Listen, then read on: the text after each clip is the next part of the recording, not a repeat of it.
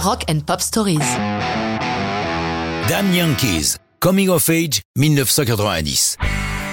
Mais qui sont donc ces maudits Yankees qui font leur apparition avec les années 90 C'est ce que l'on appelle un super groupe, soit la réunion de talents issus de formations ayant déjà une forte notoriété. Damn Yankees, c'est Tommy Shaw qui débarque de Styx, Jack Blades qui a fait les belles heures de Night Ranger, Michael Cartellone qui a frappé la batterie de Lynyrd Skynyrd, et enfin Ted Nugent qui vient de lui-même car s'il a occasionnellement participé à des groupes, c'est avant tout un artiste solo. Bien sûr, il y a une comédie musicale célèbre à Broadway intitulée Damn Yankees, mais Nugent revendique la paternité du nom car, explique-t-il, lorsqu'on lui demandait comment allait sonner cette association avec Shaw et les autres, systématiquement il répondait Like a bunch of damn Yankees. Le premier album de ces faux débutants est mis en chantier mi-89 entre le A&M Studio de Hollywood et le Can-Am Studio de Tarzana, de l'autre côté des collines de Los Angeles, avec le réputé Ron Nevison à la production. Coming of Age naît un soir chez Jack Blades où tout le groupe répète. Jack raconte.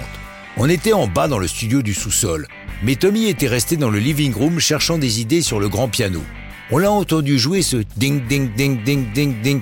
Je me suis dit, oh, c'est cool, et j'ai surmonté, et j'ai improvisé les premiers mots.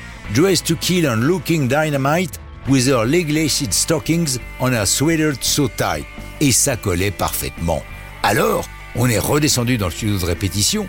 Tommy a attrapé sa guitare et a transposé le ding ding ding ding sur ses cordes. On a commencé à faire le bœuf. Ted s'y est mis aussi, a fait rugir sa guitare et boum, la chanson était là. C'était tellement sympa. C'est justement pour ce fun-là qu'on avait monté les Damn Yankees. Avec ça et l'autre single High Enough, nous avions trouvé le son Damn Yankees. L'album paraît le 22 février 1990 et fait sensation, avec Coming of Age en premier single qui va prendre la première place des classements rock, tandis que l'album éponyme entre dans le top 15 américain à la 13e place.